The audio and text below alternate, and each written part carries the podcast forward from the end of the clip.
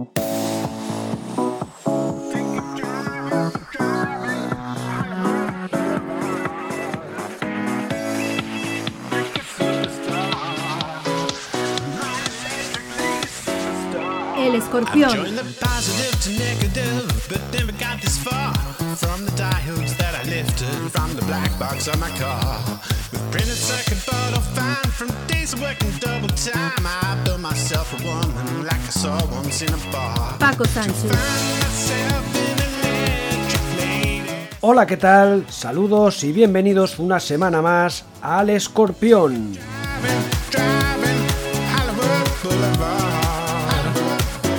Joan Mir ya es campeón del mundo de MotoGP.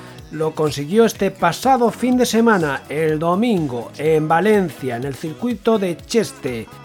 Le bastó con ser séptimo para conseguir, de forma sorprendente, pero también merecida, ese título de campeón del mundo en MotoGP. Escucharemos en unos instantes las declaraciones del padre de Joan Mir, como no puede ser de otra forma, feliz y radiante por el título conseguido por su hijo. También hablaremos del Mallorca, que sigue en una racha súper ascendente, sigue pletórico, volvió a ganar, en esta ocasión en Montilí, en casa del Girona, lo hizo por 0-1 con gol de Salva Sevilla y una semana más los mallorquines continúan sin encajar ningún gol. Y también habrá espacio para la selección española que se la va a jugar este martes en la Cartuja ante Alemania. España necesita ganar para ser primera de grupo y clasificarse para las semifinales de la competición de la UEFA Nation League. También hay que comentar una de las noticias tristes de esta semana y ha sido el fallecimiento del exatleta Jordi Jopard, que a los 68 años dejó de existir esta pasada semana. Recordemos que Jordi Jopard fue el primer medallista olímpico del deporte español que en 1980 en Moscú logró la plata en los 50 kilómetros marcha.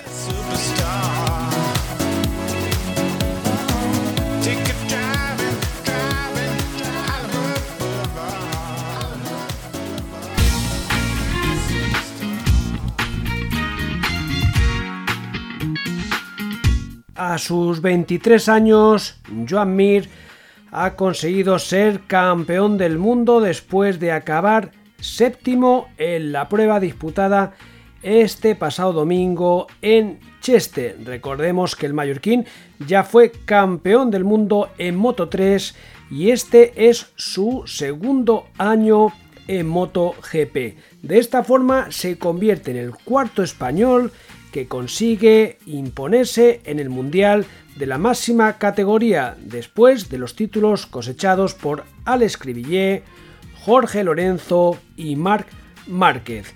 De cuatro, dos mallorquines. Y además, Suzuki gana 20 años después un nuevo título de pilotos. El anterior fue Kenny Roberts Jr. hace ya 20 años. Hemos tenido la oportunidad de hablar con el padre del campeón, Joan Mir, que nos cuenta algunas de las vivencias de su hijo Joan en estos últimos meses y la intensidad con la que los ha vivido. Miensa es el servicio de grúas de Mallorca. Si tiene un problema en carretera y necesita una grúa, si necesita transportar vehículos, maquinaria, barcas, contacta con Miansa. En Miansa recibirás un trato profesional y personalizado se estudian presupuestos para traslados entre islas y península. Contacta con Miansa en el teléfono 640 11 91 78. Pues muy buenas tardes, Joan. Ante todo, gracias por atender al escorpión y enhorabuena por la parte que te toca por ser el padre del gran campeón del mundo de MotoGP de este año 2020. Buenas tardes, gracias a vosotros por invitarme y nada, imaginaros, uh, súper contento eh, en, una nube, eh, intentando asimilarlo y, y nada, a poco a poquito nos lo vamos creyendo. Bueno, ante todo, ¿cómo está tu hijo Juan? ¿Ya sigue todavía en la nube? ¿Ya ha bajado? ¿Lo asume? Porque ayer estaba todavía, eh, aunque supongo que él era... Eh, él estaba, sabía que podía conseguirlo, que lo tenía en la mano, pero, pero bueno, ha, venido todo como muy de golpe, ¿no? Estaba como una nube. Sí, la verdad es que, a ver, eh, cuando en, su situación. Ayer fue una carrera bastante difícil para él, eh, no estaba a gusto con la moto, se ve que, le fue difícil, fue una carrera bastante psicológica, estaba muy concentrado en no caerse, eh, intentando controlar la situación de la posición y una vez que terminó la carrera, pues estaba bastante agotado, muy emocionado lógicamente. Eh, pero como que no se lo cree, como que decir, como, ¿qué, pasa, qué está pasando? Encima con esta situación del COVID, que, que, no hay nadie en la pista, en el circuito para poderlo celebrar con la afición, y un poco así, eh, digamos, desconcertado y, un poco despistado eh, en el sentido de que eh, iba un poquito perdido, perdido con, con, lo que te estoy comentando. Porque, claro, Joan tiene, si no me equivoco, son 23 años. además, no, tiene, no es que tenga excesiva experiencia en, en, los mundiales, bueno, ha sido campeón en Moto 3, pero en MotoGP es su segundo campeonato. Es poca experiencia la que lleva con estas, digamos, pedazo de motos que son así. Mm, quizás con otra edad, con 28, con 30 años, una carrera de este tipo, seguramente con esa veteranía se lleva a otra forma. Sí, supongo que sí. Como tú sabes, la edad es muy importante para la experiencia. Y Joan, eh, como lo has dicho muy bien, o sea, Joan empezó tarde, claro. Joan empezó a sobre los 10 añitos. Eh, hicimos muy pocos campeonatos, porque a veces hay algún piloto que hacía dos o tres mm, campeonatos a la vez el mismo año, nosotros no, nunca lo hizo Joan, hizo campeonato por campeonato anual. Y, y realmente, lo que tú acabas de comentar, él entra en el Mundial, hace, ahora ha cumplido los cinco años y con una progresión bastante rápida. Eh, dicen que ha sido el piloto en ganar un título mundial de MotoGP, el más joven de la historia. Y yo el primero sorprendido y, evidentemente pues ilusionado, emocionado y sin creérmelo. Y esto para los que somos mallorquines, pues bueno, es un orgullo aparte decir, bueno, pues mira, uno de los nuestros de aquí, un mallorquí como nosotros, oye, pues mira, mira de qué es capaz de conseguir. Hombre, pues sí, eh, si encima, eh, como tú acabas de decir, mallorquín de aquí, y, que no sé qué que no sé, que no sé qué pasa con en Mallorca. No sé si en la sobrasada en Salmada que está viendo muchísimos buenos eh, deportistas empezando por Rafael Nadal y acabando ahora por Joan en el sentido de que eh, no sé qué no sé qué tenemos en la isla que la verdad es que hay muy buenos deportistas. Mira al hilo de lo que comentabas de que empezó tarde eh, en esto de las motos, cuando empezó, Joan, que nos dices que, que fue tarde, eh, ¿su primer hobby fueron las motos o él se dedicaba a otros deportes? No, mira, yo eh, tengo dos tiendas eh, especializadas en deportes de deslizamiento, es decir, skate, patines, patinetes, todo esto, y Joan desde pequeñito, como te puedes imaginar, pues siempre ha, practicado esos deportes, porque los veía en casa y, siempre ha practicado eh, este tipo de, deportes. Aparte de estos deportes, todos los que, digamos, les pasaban por, por delante. O sea, ha sido, es, y ha sido un chico que le, encanta el deporte y siempre que ha podido los ha practicado. Lo que, todos los que, te digo, todos los que le ha pasado por delante. Eh, y a vosotros, a, ti y a tu esposa, ¿os ilusionó desde el principio que, que él quisiera practicar este deporte en ocasiones tan complicado, eh, con riesgo, bastante riesgo, eh, y exigente, bastante exigente en cuanto a viajes y ausencias de casa. ¿A vosotros os ilusionó o entre vosotros dijisteis, caray, la que nos ha tocado? Vaya, vaya. Pues mira, Paco, te voy a explicar una historia. Eh, mira, la historia es que la madre de Joan y yo estamos separados desde que Joan tenía tres añitos. Yo luego me volví a casar, mi mujer Chisca, pues cuando a los 10 años, cuando Joan Uh, hablamos él y yo que vamos a ver a mi primo Joan Perelló a verle cómo entrenaba en la escuela de Chicho Lorenzo. Uh, ahí empezó todo, pero antes de empezar, digamos, todo esto, evidentemente yo lo hablo con mi mujer, con Chisca, ¿qué te parece? vamos a meter eh, Joan quiere hacer este deporte, evidentemente todo esto se habla, ella es la primera que me apoya y luego lo siguiente, pues evidentemente tengo que hablar con la madre. La madre también le parece bien y todo empieza ahí. Eh, claro, eh, evidentemente es un deporte que al principio pues como que te divierte, eh, no te das cuenta del peligro, pero claro, lentamente eh, Joan empieza a correr, y más rápido y, por supuesto que lo pasas muy mal en las carreras y, y sufres muchísimo. Y lo intentas llevar de la mejor manera, cada uno tiene su técnica, su fórmula y, así ha sido y hasta ahora. Y, y, oye, ¿y quién le transmite esos fantásticos valores que tiene Joan? Esa discreción, esa humildad, y ese saber estar, ese, esa, bueno, esa naturalidad, diría yo. Hombre, pues nada, al final esto es un trabajo de, la familia y, vamos, eh, como, como cualquier padre, intentamos inculcarle pues que sea humilde, que sea educado, que sea sencillo, que no cambie y hemos intentado, eh, digamos, inculcarle ese camino eh, y es lo que hace, digamos, cualquier padre normal. Entrando ya en la parte deportiva. Bueno, aquí en nuestro programa en el Escorpión ya hace bastantes semanas, no pocas, cuando, cuando Joan estaba pues todavía lejos de la cabeza, eh, no a muchos puntos porque es verdad que estaba bastante comprimido el campeonato, pero en posiciones sí que andaba alejado, ya anunciamos, bueno, de esas posibilidades que bajo nuestro punto de vista podía tener Joan Mir porque su evolución estaba siendo de menos a más y cada vez estaba cogiendo eh, mayores sensaciones y por su calidad podía dar alguna que otra sorpresa, soñando bastante. ¿Cuándo visteis vosotros que realmente podía tener opciones al Mundial? Que seguramente coincidió cuando Joan eh, os lo, os lo comentó. A ver, nosotros, eh, nosotros ya a principio de temporada, ya la primera carrera, ya vemos a Joan, en las primeras carreras, ya vemos a Joan que, que, que hay una progresión, o sea, nos damos cuenta que en comparación al año pasado, pues ya eh, vemos un cambio con Joan, una madurez, eh, em, digamos, tiene otra lectura en las carreras, lo ves que, ha madurado realmente.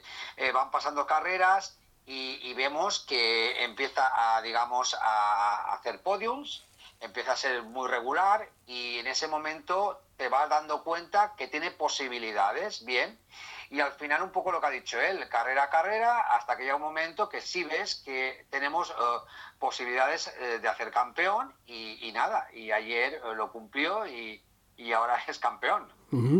¿Cómo, ¿Cómo, ha sido, porque esto habrá sido otro, otro punto complicado en estos últimos meses, cómo ha sido vuestra relación con Joan en estos últimos meses? Con esto del COVID y esta situación para todos tan, tan difícil y complicada, supongo que él habrá tenido que estar eh, bueno, no voy a decir como en una burbuja, pero bueno, ya hemos visto lo que le pasó a Valentino Rossi y una acción, bueno, el tener la mala suerte de que le hubiera corrido lo que le pasó a Valentino Rossi, pues seguramente hubiera supuesto perder las opciones al Mundial.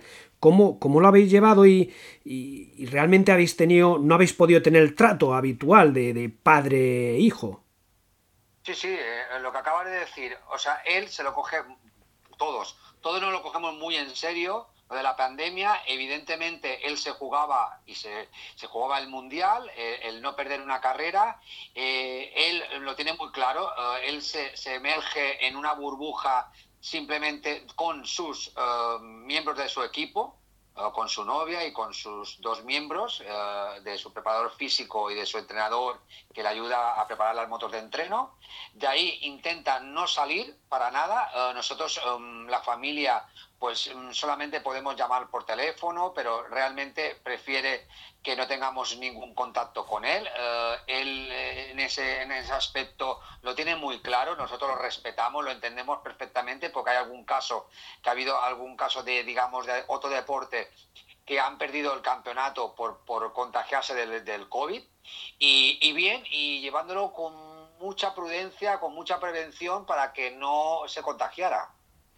Porque ahora, eh, después de la carrera de este domingo eh, y de cara a la próxima carrera en Portimao, eh, ¿qué hace Joan? ¿Viene algún, ¿Puede venir a descansar a Palma o sigue en su burbuja con, con su equipo y demás? No, Joan desde hace un año ya no vive en Palma de Mallorca. Joan ahora es residente de Andorra y vive con su novia ahí en Andorra y, no sale de ahí, no se mueve de ahí. O sea, él ahora su residencia está ahí y, cuando termina una carrera se vuelve a ir a su casa. Pero cuando acabe el mundial, seguramente algún saltito se dará por su por la roqueta, ¿no? Sí, una vez que termine el, mundial, por supuesto que él quiere venir a vernos y estar con su familia y, vendrá, pero de momento hasta que hasta que no termine eh, no se va a mover de ahí. Y, es cierto que sufren tanto los padres, o, bueno, supongo que todo se lleva por dentro, pero se sufre mucho en cuando un hijo corre una carrera de este tipo. Esto es, un comentario que me hacen muchísimas personas. A mí muchas personas me preguntan si, ah, no has, sido la, ah, has estado en el circuito, has estado en la carrera, en la última carrera has estado y muchas veces evidentemente les digo, yo no hablo de este año, hablo de los años anteriores yo no voy a todas las carreras, voy a, a, cuatro, a cinco, a siete, pero no voy a todas las carreras. ¿Qué pasa? Que la gente a veces se sorprende. Yo les explico a todos que digo, tú disfrutas mucho de ver a un piloto que, pues que, pues que, o que gana, o que te gusta como pilota, pero tú has de entender que es mi hijo y al final yo lo paso muy mal eh, porque claro, al final pues pienso que se está jugando la vida. Y claro, no es lo mismo los padres o los familiares que los aficionados. Y la verdad es que se pasa muy mal. Totalmente. Eh, no, me cabe duda que, de que es así como lo dices. Ahora, para Joan Mir, supongo que cambia la vida bastante, ¿no? Sobre todo deportiva, cuando decimos deportiva y profesionalmente. Ahora es un cambio rotundo porque ahora no es un aspirante al mundial, que podría ser para el año que viene, sino que actualmente es el campeón del mundo de MotoGP con Suzuki, que 20 años después vuelve a ser campeona del mundo en la gran categoría. Y, bueno, eh, el cambio tiene que ser importante, para bien. Pues, pues la verdad es que sí. O sea, imagínate, campeón del mundo con una, con una marca como Suzuki, que una marca eh, evidentemente la mejor, como ha demostrado este año, pero con mucha humildad, eh, con otro presupuesto diferente a, los grandes, digamos, y, ahora, pues como acabas de decir, ahora es campeón del mundo, eh, ahora tendrá otro tipo de presión, deberá seguir, mm, digamos, em, demostrando que es el, que es el número uno y, creo que, como tú dices muy bien, esto oh, va a cambiar muchísimo. Oh, tendrá que gestionarlo y tendrá que ir preparándose para, vivir eh, a partir de ahora otro tipo, digamos, de, de, vivencia, de profesionalidad, de lo que queramos decir, pero sí, será un cambio importante. Como tú has comentado, eh, Suzuki ha sido la mejor este año, pero bien es cierto, como se ha comentado en muchos foros, que sí, que seguramente no es la más potente, ¿no? La que cuenta con mayor presupuesto, la más mediática. Hay una serie de marcas, pues las podemos nombrar, seguramente una sea Honda, que ha sido dominadora eh, durante muchos años, Yamaha es otra, otra marca pues muy potente, mm, que, en el futuro mm, cabe la posibilidad de que tanten a, alguna de estas marcas se quiere hacer con, los servicios de Joan Mir. No sé actualmente que, cuántos años de contrato le quedan a Joan con Suzuki y si, bueno, ha habido ya algún tipo de contacto. Le han llamado de, de la competencia porque los buenos quieren estar siempre con los buenos. Hombre, vamos a ver, Joan está muy a gusto con Suzuki. Joan tiene, aún le quedan dos años de contrato él, ya te comento la verdad, es que está muy contento, encima eh, con un título. Eh, él no tiene ninguna intención de cambiar. Eh, o sea, hoy por hoy no hay nada y ni de momento tampoco ni él tiene ninguna intención de cambiar. Él de momento quiere vivir este momento, tiene un contrato de dos años más y de momento los quiere disfrutar con esta marca. El próximo fin de semana se acaba el Mundial en Portugal, en Portimao. No sé si vais a estar ahí, vais a acompañarle en esa carrera. Pues la verdad, porque estamos viviendo oh, el presente, porque sabemos cómo es esto del presente, de vivir eh, con el COVID, hay que vivir e, ese momento, pues aún no lo he decidido. Eh, también tengo que decirte que este fin de semana ha sido muy complicado de entrar en Cheste. Al final pudimos conseguir entrar tres familiares, pero tengo que reconocer que el manager de Yuan le costó muchísimo, eh, no es fácil. Em, en Portimao, pues la verdad, aún no me, no me, lo he planteado porque ya te digo que sobre la marcha decidiremos si vamos y si, si lo tenemos fácil iremos. Si eh, está muy complicado, pues no iremos, no pasa nada, estaremos en contacto con él y, nada más. Eh, ahora llega el momento de, bueno, llegará después de acabar la última carrera en Portugal, momento para disfrutar, de celebrar. Es una pena que en la situación actual pues no pudiera haber una celebración como seguramente os gustaría y le gustaría a Joan pues que en su, en su tierra, aquí en Palma, pudiera haber una celebración, algo que supongo que se descarta, que pueda haber una celebración multitudinaria con la afición, ¿verdad? No sé si habéis pensado algo o, esto es totalmente descartable ahora mismo. De momento, de momento sé, sé que se está pensando cómo hacerlo, pero yo no sé si es posible. La verdad es que ahora mismo no puedo contestar porque es que no sé cómo, cómo va a terminar. Lo que está clarísimo es que nos encantaría, a él le encantaría, lo tiene muy claro, le encantaría celebrarlo con los mallorquines, con la gente de Mallorca, pero mm, esta situación no sabemos cómo va a terminar. Ya para ir finalizando, Joan, eh, en estas últimas horas, ¿Alguna felicitación así que quieras destacar, que quieras compartir con nosotros? ¿Alguna felicitación especial que hayas recibido, ya sea tú por tu parte o tu hijo directamente que hayáis recibido y que os haya conmovido y que queráis, que queráis compartir?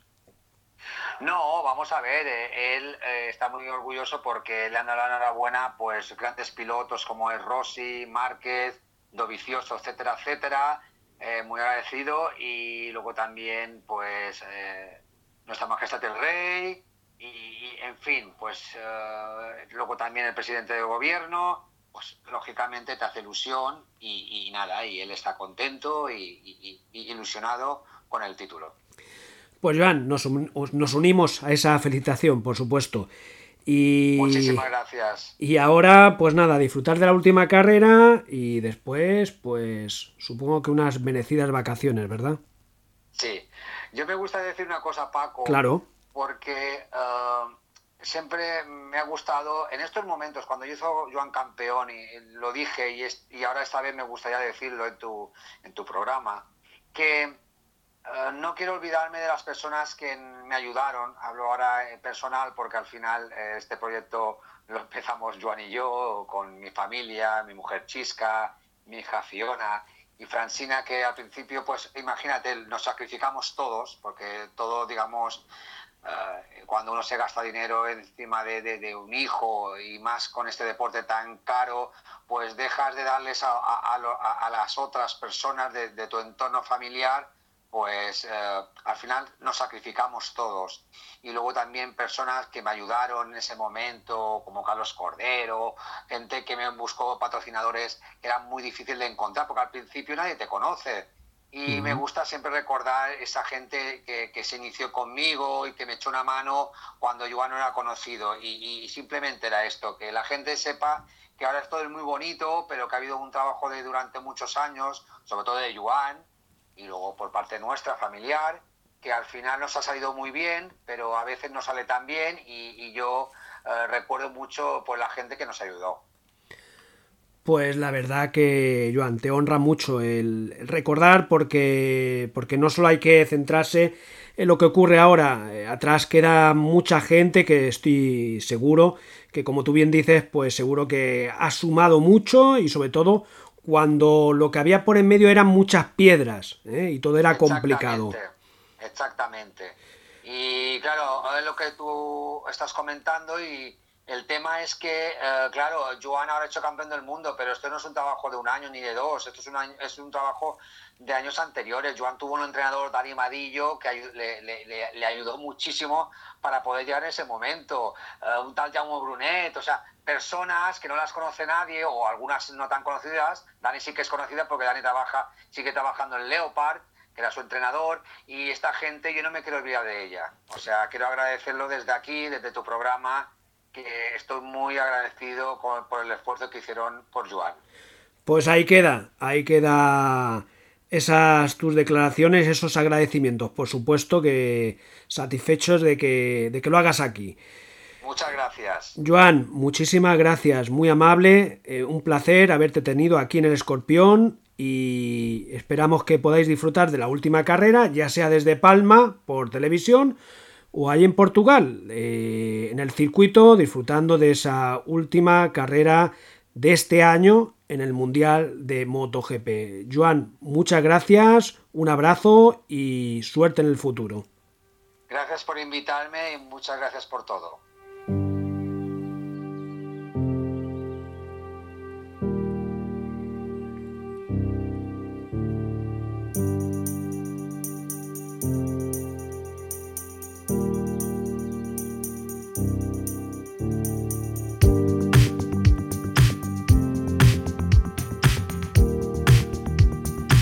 Esperemos que sea el primero de muchos títulos que lleguen para Joan Mir en esta categoría de MotoGP. De momento con Suzuki, pero a buen seguro que las grandes marcas se van a mover para tener al piloto mallorquín en las próximas temporadas.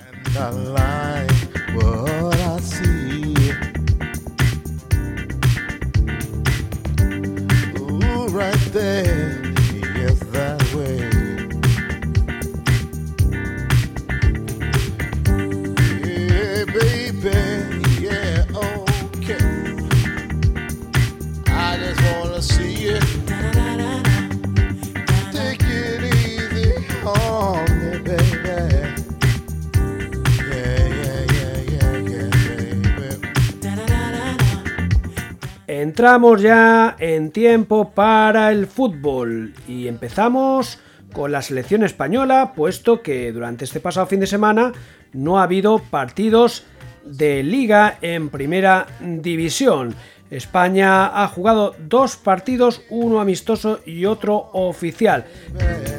El partido amistoso fue contra Holanda, donde se empató a uno con gol de Canales, y el partido oficial de la UEFA National League fue contra Suiza, fuera de casa, donde también se empató a uno, aunque un empate que llegó al final del partido, minuto 89, gol de Gerard Moreno.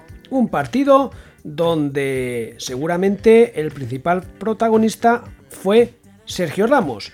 Primero porque falló dos penaltis. Eh, llevaba como más de 20 penaltis consecutivos marcando el defensa andaluz. Pues en este partido falló los dos penaltis que lanzó. Pero es que además, con el 1 a 0, perdiendo por 1 a 0, Ramos salvó lo que hubiera sido el 2 a 0 después de un grave error del guardameta español que en esta ocasión de forma sorprendente fue Unai Simón. Ahora España se juega el todo por el todo en el partido de este martes que se va a celebrar en el Estadio de la Cartuja en Sevilla y que va a enfrentar a España y a Alemania. Aquí ya no caben errores. El que gane el partido consigue la clasificación para las semifinales de esta competición, pero con una salvedad. El empate le sirve nada más a Alemania. En el resto de grupos de esta competición, decir que en el grupo A Italia depende de sí misma, ya que si gana en casa de Bosnia-Herzegovina se clasificará para semifinales. En el grupo B, enfrentamiento entre Bélgica y Dinamarca que se la juegan. El que gane se clasifica, aunque el empate sería suficiente para los belgas. Y en el grupo C, Francia ya tiene el pasaporte para estas semifinales. En la segunda división del fútbol español, el español sigue líder, pero el Mallorca viene como una auténtica moto en esa segunda posición y nuevamente consiguió la victoria en esta ocasión a domicilio en el campo del Girona en Montilí lo hizo por 0 a 1 con gol de tiralíneas de Salva Sevilla que de esta forma afianza al conjunto bermellón en la segunda plaza a falta del encuentro del Sporting de Gijón que disputa este lunes y declaraba el entrenador del Mallorca, Luis García, que el equipo había sabido sufrir y que era una victoria de mucho prestigio. El próximo partido del Mallorca será este próximo fin de semana, donde se va a enfrentar en el Visit Stadi del Mallorca al Sporting de Gijón, enfrentamiento entre el segundo y tercer clasificado de la segunda división.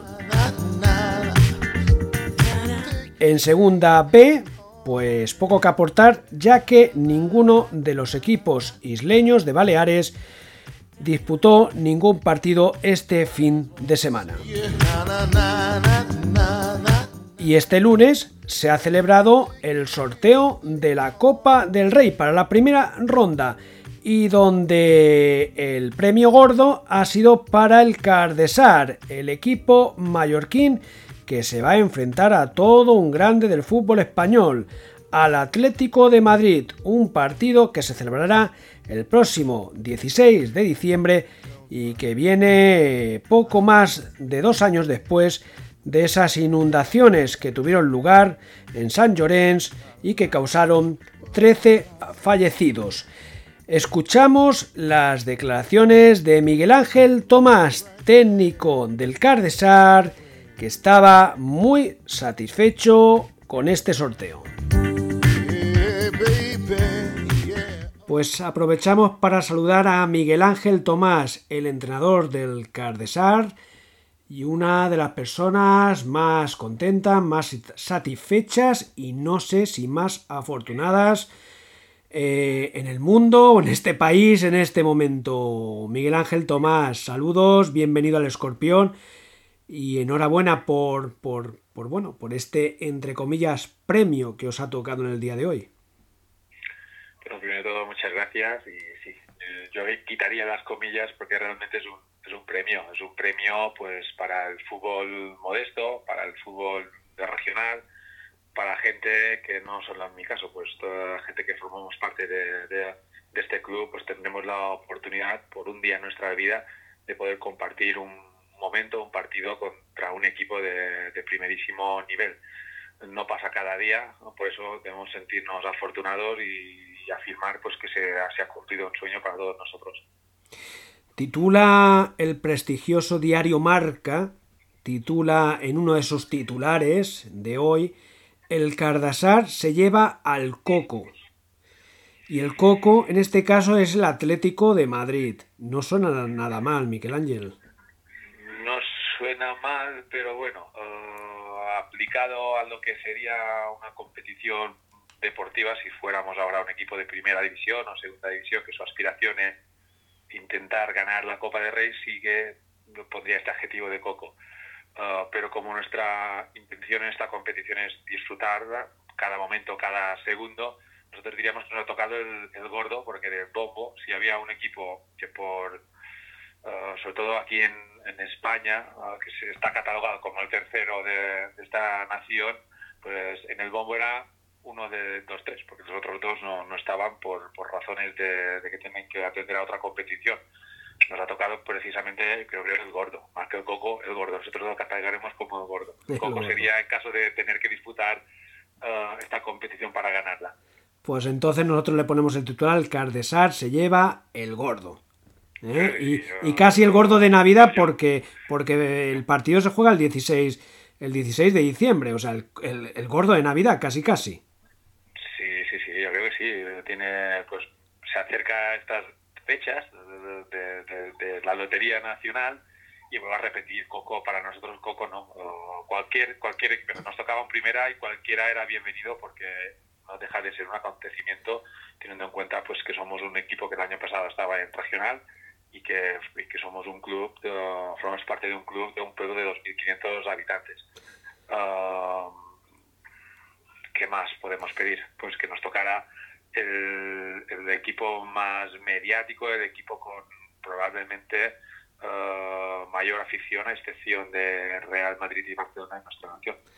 Tú lo has comentado, un pueblo de 2.500 habitantes que hace dos años pues sufrió una tragedia absoluta eh, que se repercutió, se pudo ver a nivel nacional, 13 fallecidos en aquella famosa riada, que de la que no quisiéramos acordarnos nunca y esperamos que jamás vuelva a ocurrir. Y como tú bien decías, hace tan solo unos meses estabais en regional preferente y fuisteis campeones y conseguisteis este premio de subir a tercera. Y ahora, unos meses después, vais a jugar un partido contra el Atlético de Madrid. Sí, sí, y previamente tuvimos que jugar el campeonato autonómico porque éramos campeones de preferente de Mallorca y el campeón tiene acceso directo a tercera división, ascenso directo.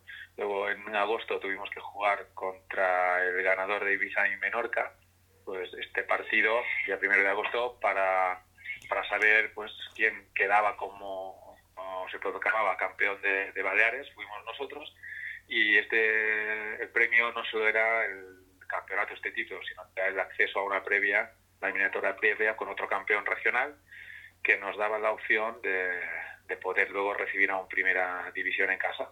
Y, y, así fue, pues el miércoles pasado ganamos la Lépida de Aragón y, y, esto nos abría la puerta pues a entrar en el sorteo este lunes y tener la posibilidad de recibir un, un primera división en casa me comentan que, aunque tú no seas especialmente un aficionado al Atlético de Madrid, sí que en tu vínculo familiar, pues bueno, hay algún tipo de, de, de afición a este club. Uh, y sí, siendo no, a... mi, padre, mi, mi, padre, es colchonero de toda la vida. Y, uh -huh.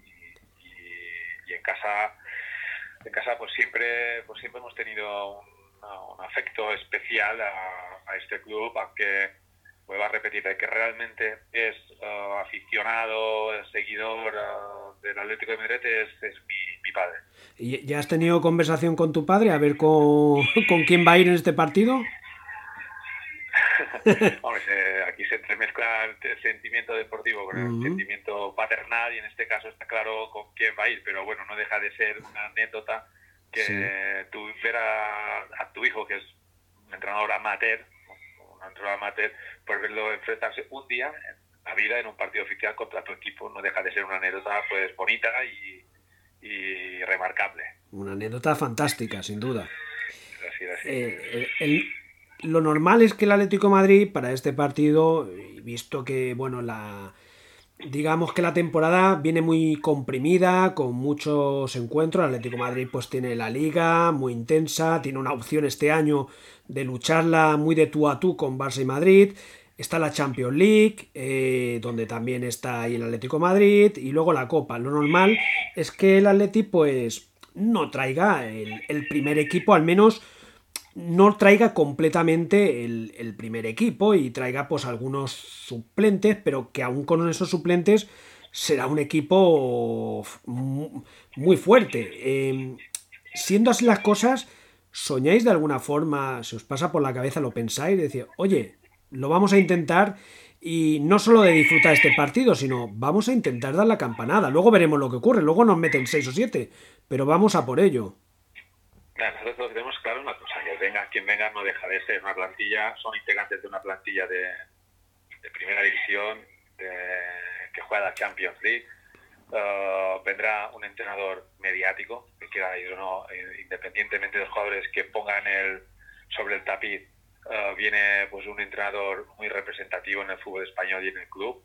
Y por lo que, lo que hace referencia al rendimiento de nuestro equipo, pues está claro quién es el favorito, no, no, no, hay ninguna duda, que tenemos poquitas opciones, pero sí que lo que está claro es que el equipo va a darlo todo, va a esforzarse al 100%. ¿Por qué? Porque es el partido de su vida, es el partido de, de nuestra vida. Uh -huh. Solo faltaría que el, nuestro día, el partido que todos hemos soñado, pues faltará lo más importante que es la predisposición y el esfuerzo máximo. Porque incluso para algún jugador, bueno, incluso vamos a decir que para ti, como entrenador, pero también para los jugadores, bueno, en un momento dado como van a haber tantos ojos, van a haber muchas cámaras, puede llegar a ser hasta un trampolín, quién sabe, ¿no? Para, para el futuro. estas cosas ya se saben, no hay nada, no hay nada imposible, pero bueno, ah, yo creo que al fin y al cabo lo que tenemos todo en mente ah, es ah, el poder, poder disfrutar de este día y en mi caso, pues sí que hay un una contra que es que tendremos que elegir un 11, tendremos que elegir unos jugadores que no van a salir de inicio y otros que probablemente no podrán ni, ni vestirse. Y este es el problema más gordo que tenemos uh, a un mes vista. Pero bueno, de momento a disfrutar de este momento y, y a ser posible, pues que, puedan disfrutarlo el máximo número de jugadores. En principio, hoy en día con el tema COVID se pueden hacer cinco cambios reglamentarios. Esto implica que podrán participar 15 jugadores y ojalá pudieran participar mucho más. No será posible, pero bueno, yo creo que en la retina, en, la memoria de todos, independientemente de quién juegues o juegues más o menos, pues estará la posibilidad de haber hemos podido enfrentar y poder disfrutar un día de fútbol de primerísimo nivel. Justo mi siguiente pregunta iba por, por, estos derroteros, ¿no? En cuanto al equipo que podría jugar, que era un mes, justo un mes ahora mismo, pero Miguel Ángel Tomás ahora mismo, eh, ¿cómo le gustaría afrontar ese partido? Es decir, porque seguramente antes habrá un partido de liga, de tercera, donde, bueno, supongo que el San Llorenç, el Cardesá, intentará eludir los puestos que le podrían llevar a la lucha por el descenso, supongo que eso es el objetivo a evitar, Mm, ¿Va a especular con este partido en cuanto a que quizás reserve jugadores en el partido de tercera para sacar un 11 más competitivo a este partido de Copa? ¿O al final este partido de Copa es como un premio y lo principal va a ser la liga? No, yo creo que no podemos dejar de, de vista y que nuestro objetivo principal por lo que arrancamos esta temporada era intentar asentar el equipo en esta categoría que lleva 17 años sin jugar en tercera división. Casualmente ha aparecido esta gran noticia y esta posibilidad. Uh, el día que llegue este partido, afortunadamente va el último partido del año, porque no tendremos partido de liga el fin de semana siguiente y en función de cómo haya acontecido pues el domingo anterior, el sábado anterior jugamos contra el Ibiza, pues luego a partir de ese momento elegiremos, elegiremos los que mejor disposición o mejor estado de forma estén y siempre sacando pues un equipo para intentar, como hemos comentado antes, retirar al 100% para no para no solo para tener opciones, solo faltaría, sino para dar la cara y, al terminar el partido pues estar orgullosos de haberlo dado todo en el partido de nuestra vida. Eh, para este partido podréis contar con afición en el campo. ¿Podréis contar con afición en el campo? ¿Habrá, ¿Podrán haber aficionados? Esto es un, interrogante que, está por, por solucionarse, ya que aquí entramos en una situación sanitaria eh, complicada. Eh, aún no sabemos si podemos jugar aquí o no, en qué condiciones. Yo creo que todo son interrogantes que se irán resolviendo esta, esta misma semana sí que puedo expresar pues el sentimiento que es común tanto a jugadores como cuerpo técnico como directiva. Nos gustaría que se jugara aquí, en nuestro campo, como, como se establece a inicio de, de, liga en, lo que es esta competición. Ya se sabe que habrá 10 equipos de primera división que tendrán que jugar en 10 campos que hace nada eran de, regional. ¿Y por qué jugarse aquí? Porque esto difícilmente pueda volver a repetirse. Como es un día único, pues ojalá pueda disfrutarlo con gente y si no es con gente, pues con poca gente, pero aquí en casa. O sea que no tenéis claro todavía, no os han, no, tenéis confirmado que se pueda jugar en, en Smoleter. En principio yo creo que los esfuerzos van todos dirigidos a que pueda jugarse aquí. En principio se contempla que va a jugarse aquí, pero bueno, hay que ser cautos y esperar también a ver acontecimientos. hay una reglamentación, hay que estudiarse bien la, reglamentación. Todo esto nos ha pillado un poquito con el pie girado, porque no, no, no, nadie esperaba.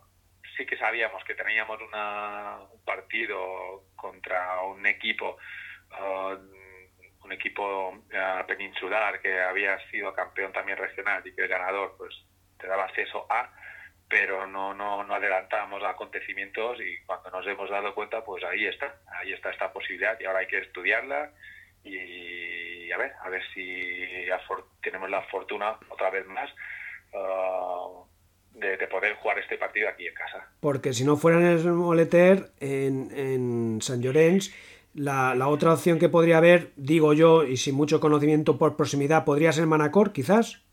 Pues no tengo, no tengo ni idea. Es que no puedo aventurarme ahora a hacer este tipo de, ni, de hipótesis, porque desconozco la reglamentación. Sí que el club ahora mismo está hay reunión y tienen que estudiar todo esto. Entonces, también el ayuntamiento, gobierno, uh, federación y yo creo que en unos días pues quedará resuelto porque claro no es lo mismo tener que jugar aquí y acondicionar que tener que ir a otro campo donde ya esté acondicionado pues ahora hay no quiero decir nervios pero sí un trabajo que no se esperaban que es el de uh, arreglar y de gestionar pues uh, el tema de, poder jugar el partido aquí en, en Pues muy bien, Miguel Ángel. Pues nada, queda un mes para el partido iremos viendo cómo desenvuelven los acontecimientos, a ver dónde se juega el partido, finalmente, ojalá sea ahí en San Llorenç. Y nada, desearos mucha suerte. Oye, que disfrutéis mucho de este partido y mira, si puede ser con la clasificación, me encantaría poder llamaros el día siguiente, llamarte a ti o llamar al Presi, a Jaume Soler, y felicitaros por, por, por el pase. Ojalá fuera así. Miguel Ángel. Pues, muchas gracias a vosotros desear desde aquí pues mucha salud. Y lo que he dicho en otros otros medios e incluso a veces en, en pequeños grupos colectivos uh, ojalá ojalá todo el mundo pudiera disfrutar desde un momento mágico y feliz como que hemos podido disfrutar nosotros y yo creo que todos nos damos ya por satisfechos. Y, y nada dar las gracias al fútbol y también como no a la federación porque en su día tomó una decisión muy acertada que es de la de poder dar cabida al fútbol regional en una competición tan bonita como la, Copa del Rey y poder brindar esta posibilidad de que futbolistas, eh, cuerpos técnicos, directivas, aficiones acostumbradas a ver fútbol regional, fútbol de, fútbol humilde, pues verse tan cerca y poder disfrutar un día del mundo profesional y del, y del fútbol, uh, el fútbol de élite. Así es, nos gusta también estar al lado del fútbol humilde, el fútbol que suelen solemos decir aquí de canostra. Y nada, Miguel Ángel, desearte mucha suerte en los próximos partidos de tercera y, suerte para dentro de un mes contra Atleti. Mucha, mucha suerte y un cordial saludo. Gracias.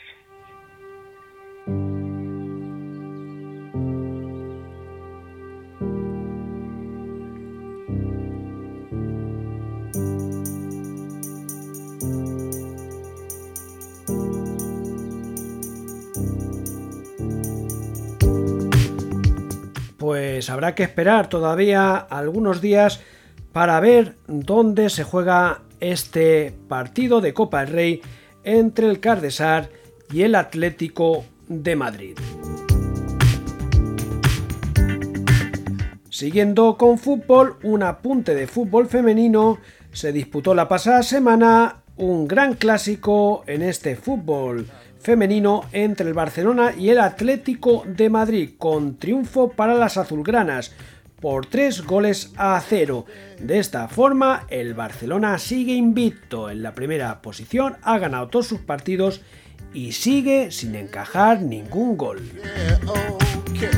Y el último apunte de fútbol es para recordarles que este próximo fin de semana sí que volverá a haber nuevamente jornada de fútbol en primera división.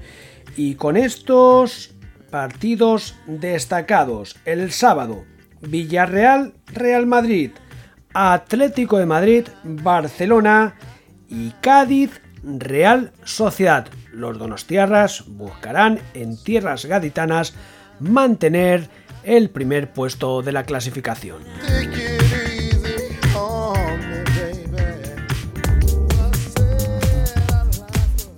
Polideportivo.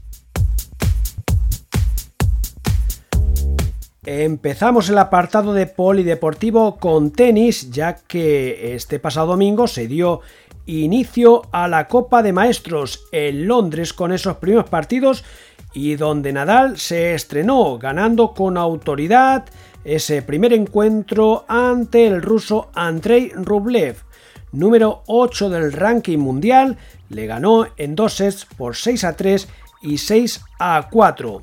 Este martes, Rafa se va a enfrentar a partir de las 3 de la tarde a Dominic Thiem, que igualmente se impuso en la jornada del domingo ante el griego Sisipas en 3 sets. Y ya el jueves, precisamente, Rafa Nadal se enfrentará al griego Sisipas buscando el acceso a las semifinales de este torneo de maestros. En fútbol sala, el Palma se impuso en casa ante el As Sala 10 por 5 goles a 2 y de esta forma sigue en la segunda clasificación con 18 puntos tras el Levante que es líder con 21 y que lleva 7 victorias en 7 partidos. En básquet, el Alep Oro, el Palma no pudo en Mois con el Tau Castelló. Cayó por 73 a 79. Nueva derrota de los mallorquines que le sitúa con solo una victoria y cuatro derrotas. El próximo partido para los palmesanos será este viernes en casa del Peñas Huesca, que está cerrando la clasificación con una victoria y tres derrotas. En voleibol, en la Superliga masculina, el Unicaja Almería se impuso por 3 a 2 a Ibiza en un último ajustado set que se llevaron los andaluces ante los isleños por 15 a 13. El Manacor cayó en Soria contra el Río Duero y el Palma cayó también en Canarias contra el Guaguas. Una semana negra negra para los conjuntos de Baleares en voleibol. La clasificación está siendo encabezada por el Teruel con 22 puntos, segundo el Almería con 20, el Palma está también con 20 puntos, el Manacor es séptimo con 12 y en octava posición el Ibiza con 10.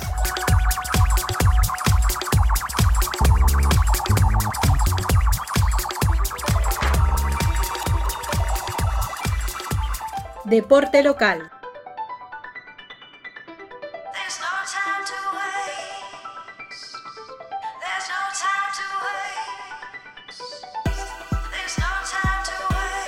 Doble jornada de carreras, las que se celebraron este pasado fin de semana en el hipódromo de Sompardo, jornada de sábado y domingo.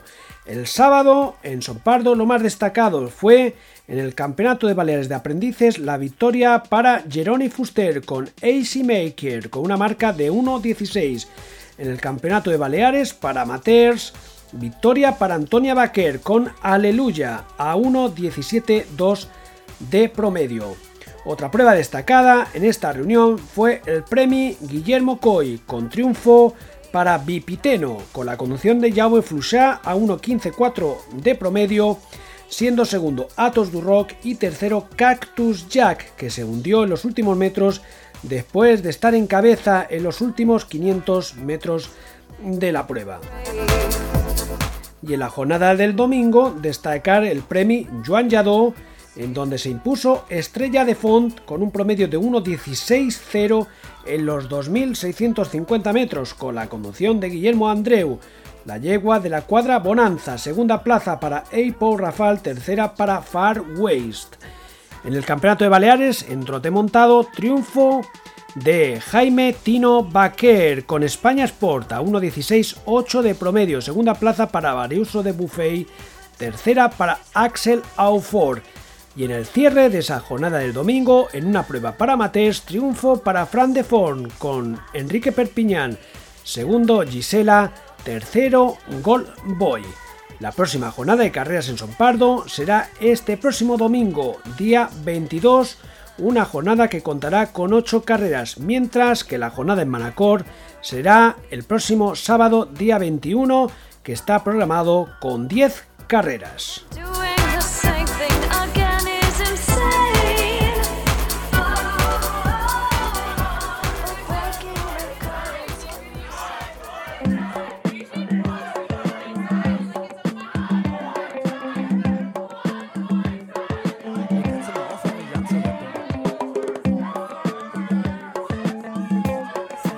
De esta forma llegamos al final del programa de esta semana. Les esperamos, como no, nuevamente dentro de una semana aquí en el Escorpión. Hasta entonces, sean felices y disfruten del deporte.